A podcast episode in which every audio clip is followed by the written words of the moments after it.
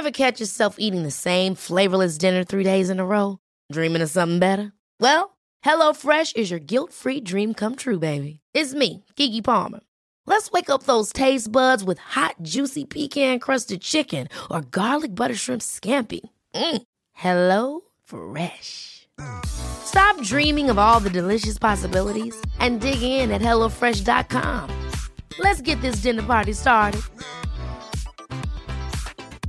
A lot can happen in three years, like a chatbot may be your new best friend. But what won't change? Needing health insurance. United Healthcare Tri Term Medical Plans, underwritten by Golden Rule Insurance Company, offer flexible, budget friendly coverage that lasts nearly three years in some states. Learn more at uh1.com. There's never been a faster or easier way to start your weight loss journey than with PlushCare. PlushCare accepts most insurance plans and gives you online access to board certified physicians who can prescribe FDA approved weight loss medications like Wigovi and Zepbound for those who qualify. Take charge of your health and speak with a board certified physician about a weight loss plan that's right for you. Get started today at plushcare.com slash weight loss. That's plushcare.com slash weight loss. Plushcare.com slash weight loss.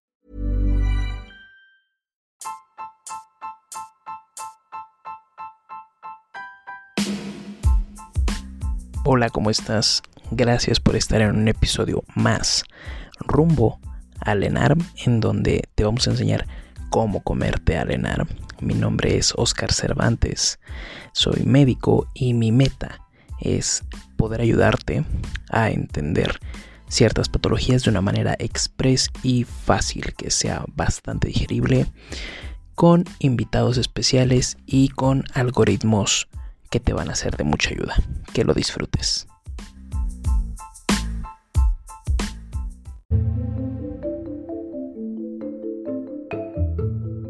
Hola, ¿cómo están? En esta ocasión les tenemos un podcast eh, relacionado con la oftalmología, en donde tenemos invitada a la oftalmóloga Erika Fernández Muñoz.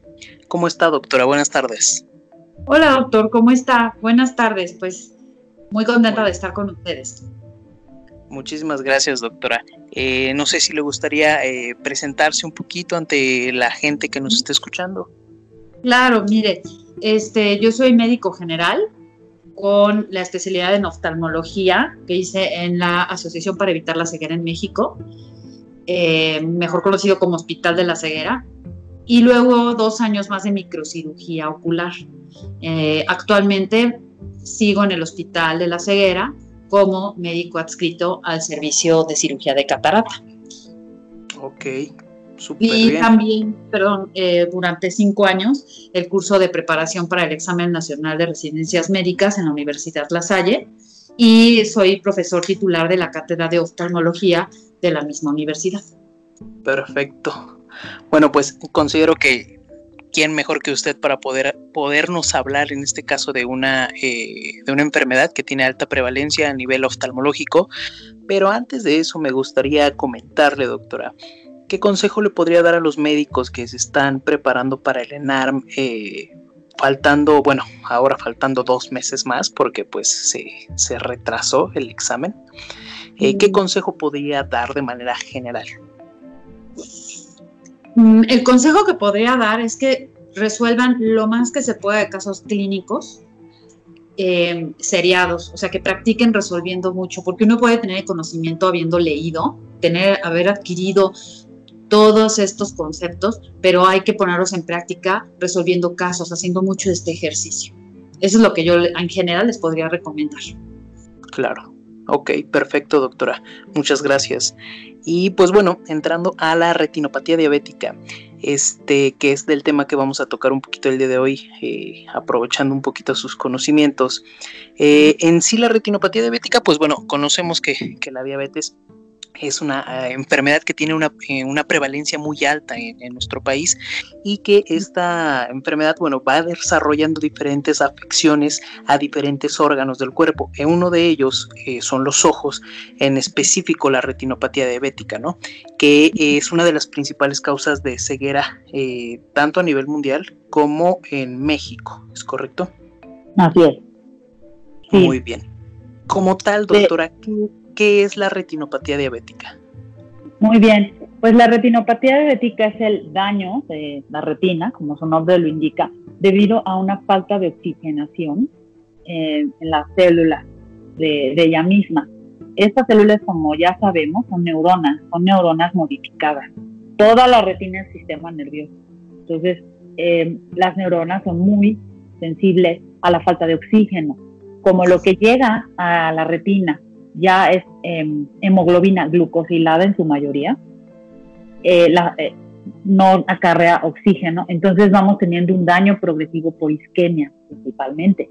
Ya después, con el tiempo, esta, em, este, este, la retina, este tejido empieza a producir factores de neovascularización que generan nuevos vasos con fibrosis y desprendimientos de retina, que finalmente termina en ceguera definitiva. Como bien dices, eh, dice doctor, es una causa muy importante de ceguera mundial, pero es la primera causa de ceguera definitiva en México.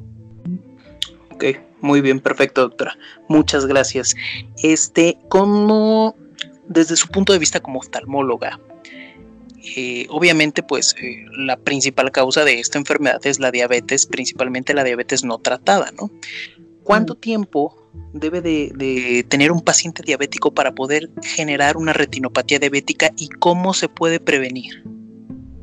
En promedio eh, son 15 años de ser diabético. Sin embargo, muchos pacientes nos dicen que, ah, yo soy diabético desde hace 5, ¿no?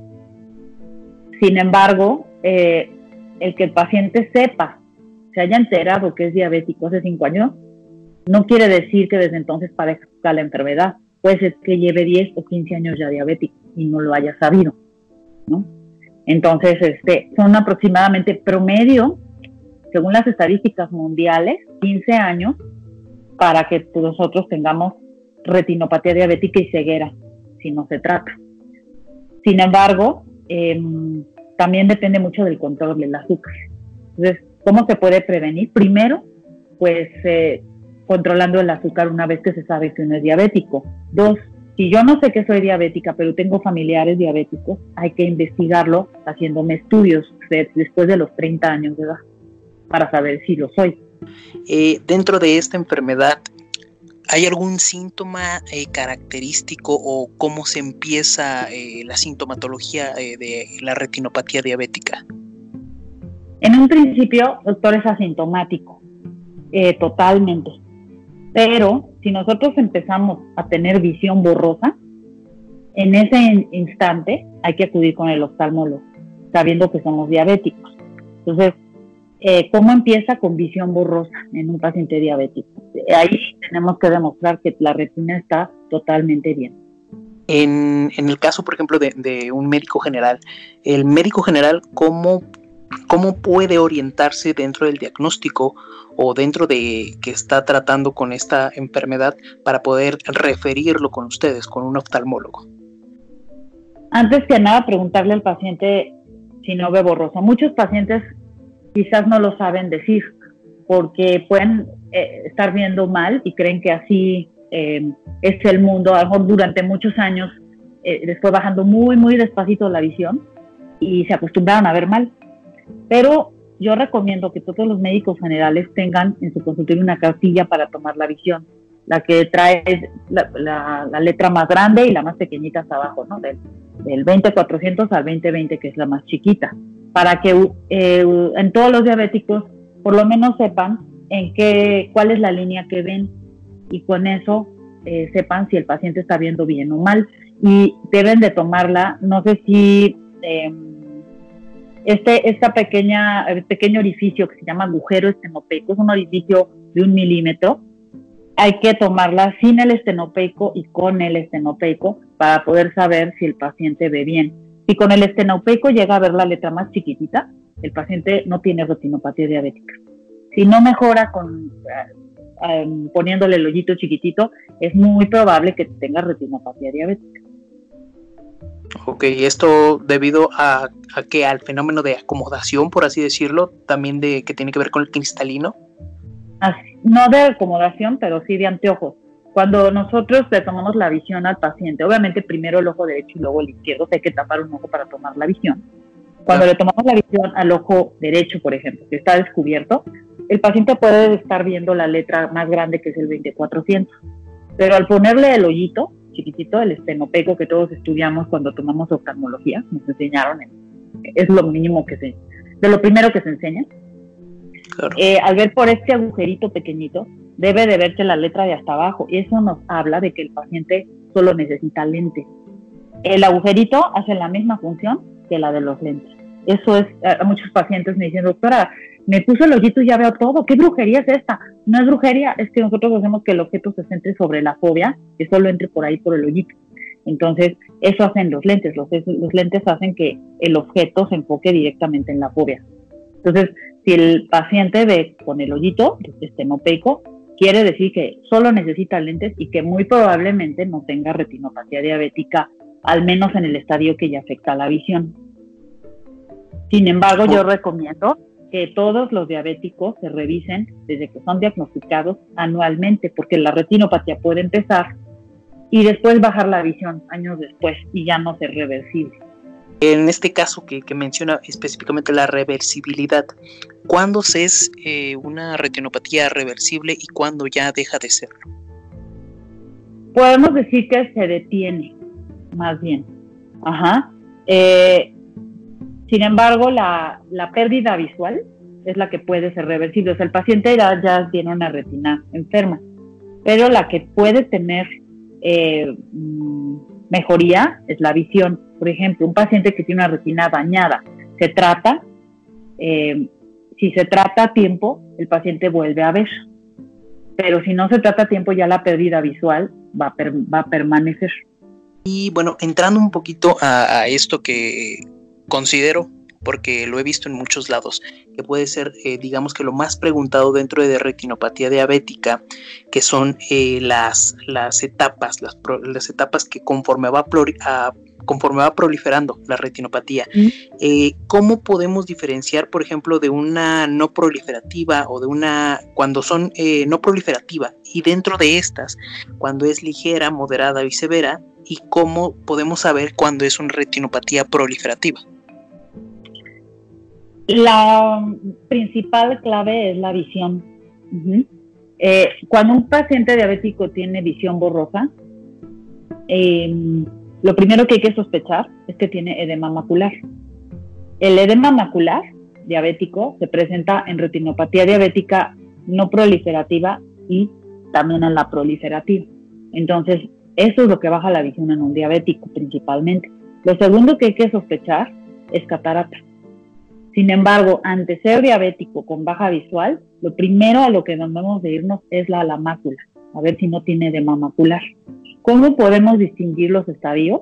Con, con la visión. Si el paciente tiene una visión borrosa y nosotros, pues como médicos generales, no vamos a tener una lámpara de hendidura en el consultorio, pues lo primero que hay que ver es dilatar al paciente en caso de que veamos que no tiene factores de riesgo eh, pues que no traiga dolor ocular, tocamos el globo, el globo y checamos que la presión no esté elevada con los dos dedos índices. Hay que, hay que aprender a tomar la presión digital, porque igual no vamos a tener un tonómetro eh, oftalmológico en el consultorio, ¿no? O a lo mejor a algunos sí les gusta esa parte de la oftalmo.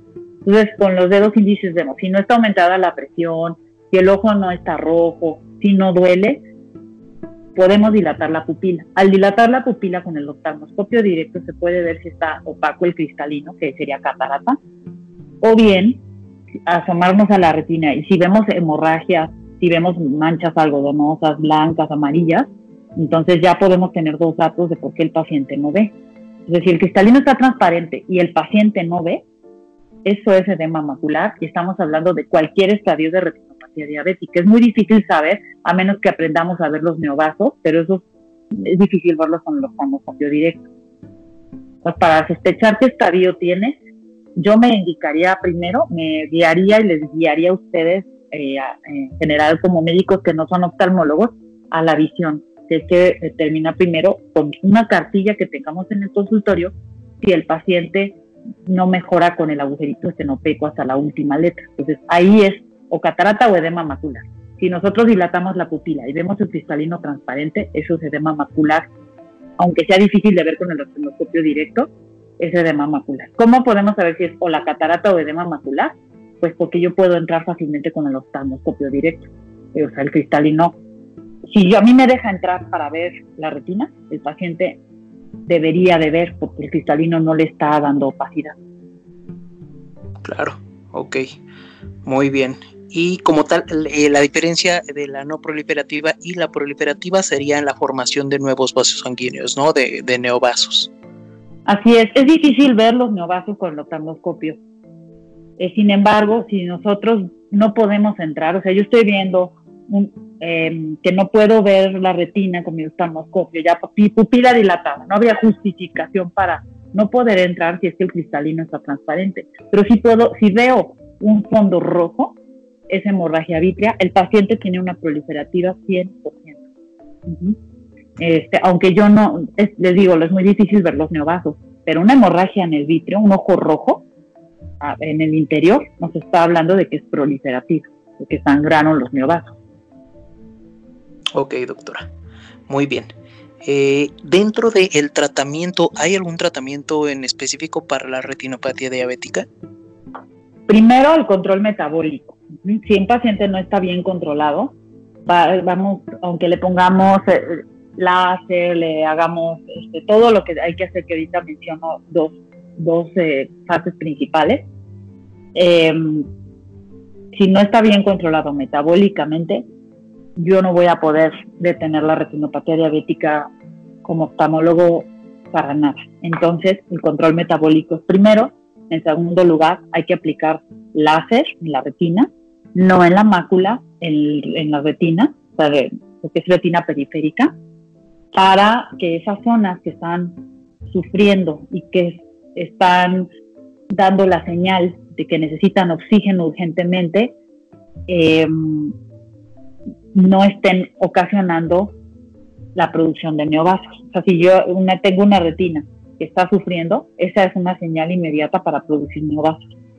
Entonces, el láser va a evitar que esa retina mande esas señales porque pues va, va a suprimirla, ¿no?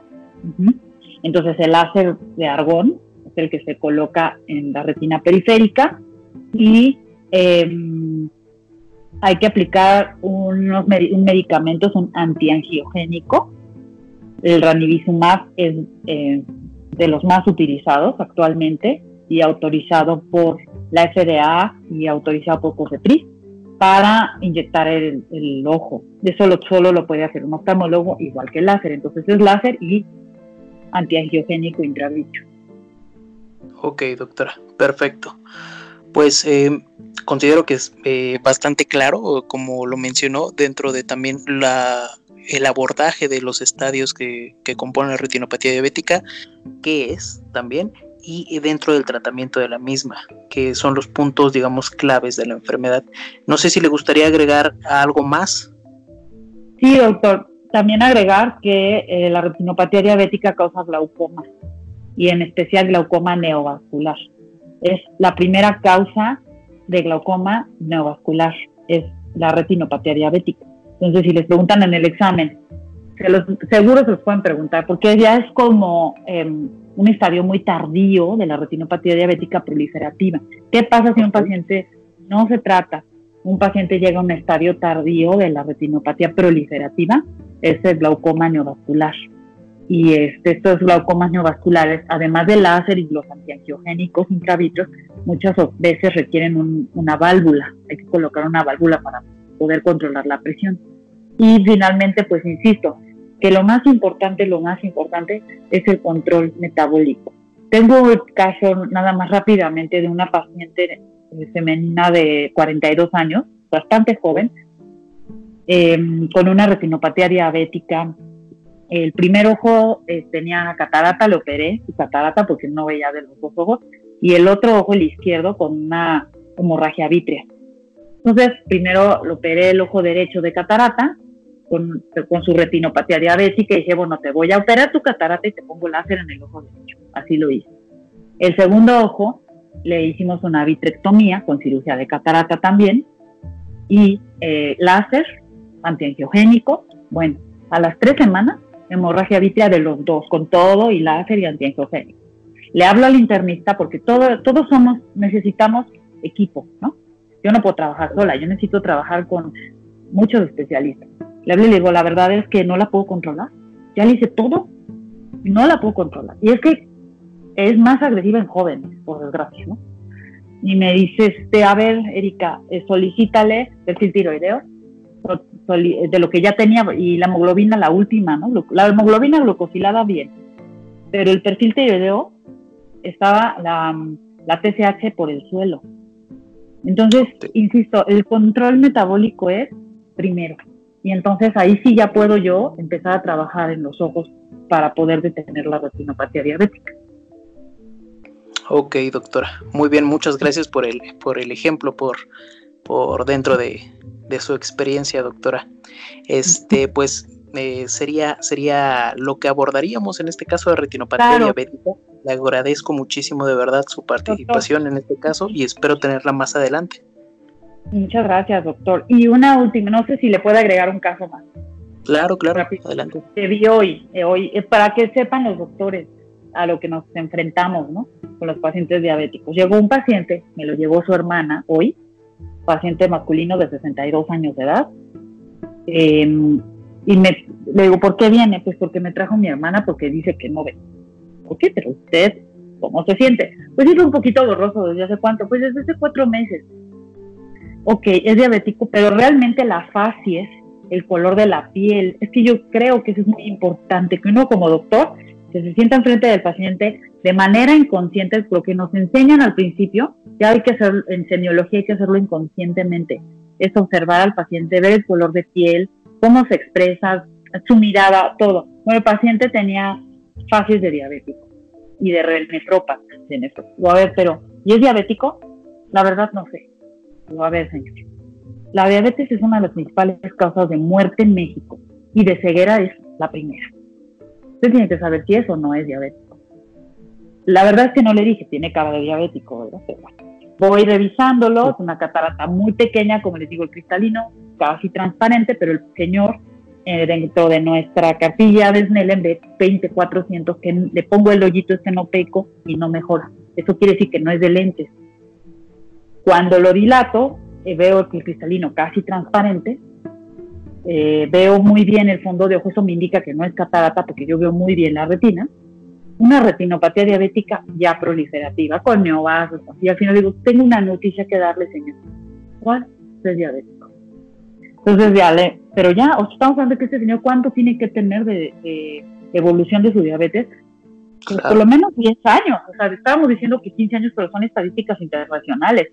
Se ha visto en México que nuestra diabetes es más agresiva por, el, por alguna cuestión del mestizaje. Entonces ese señor por lo menos tiene 10 años y no enterado de ser diabético.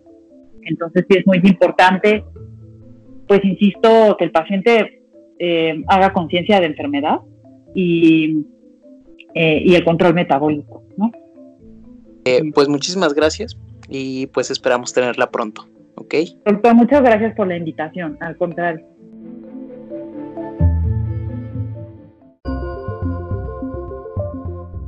Apuesto a que te gustó el podcast, ayuda a este tierno humano y envíalo a tus amigos. Además, escúchanos en Spotify, Apple Podcast, iBox y Google Podcast. Besitos y cuídate del COVID-19. Even when we're on a budget, we still deserve nice things.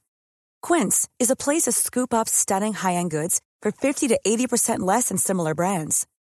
They have buttery soft cashmere sweaters starting at $50 luxurious Italian leather bags, and so much more.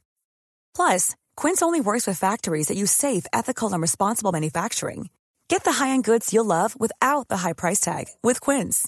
Go to quince.com/style for free shipping and 365-day returns. Hold up. What was that? Boring. No flavor. That was as bad as those leftovers you ate all week. Kiki Palmer here, and it's time to say hello to something fresh and guilt-free. Hello Fresh. Jazz up dinner with pecan-crusted chicken or garlic butter shrimp scampi. Now that's music to my mouth. Hello Fresh. Let's get this dinner party started. Discover all the delicious possibilities at hellofresh.com. If you're looking for plump lips that last, you need to know about Juvederm lip fillers. With Juvederm Volbella XC and Juvederm Ultra XC, your lip look, whether it's subtle or bold, can last up to one full year with optimal treatment and no additional maintenance. Find a licensed specialist and see if it's right for you at juvederm.com today. That's J U V E D E R M.com. Add fullness to lips in adults over 21 with Juvederm Volbella XC or Juvederm Ultra XC. Do not use if you have severe allergies or a history of severe allergic reactions, or if you're allergic to lidocaine or the proteins used in Juvederm. Tell your doctor if you have a history of scarring or taking medicines that decrease the body's immune response or that can prolong bleeding. Common side effects include injection site redness, swelling, pain, tenderness, firmness, lumps, bumps, bruising, discoloration, or itching. As with all fillers, there's a rare risk of unintentional injection into a blood vessel, which can cause vision abnormalities, blindness, stroke, temporary scabs, or scarring. For full important safety information, visit juvederm.com.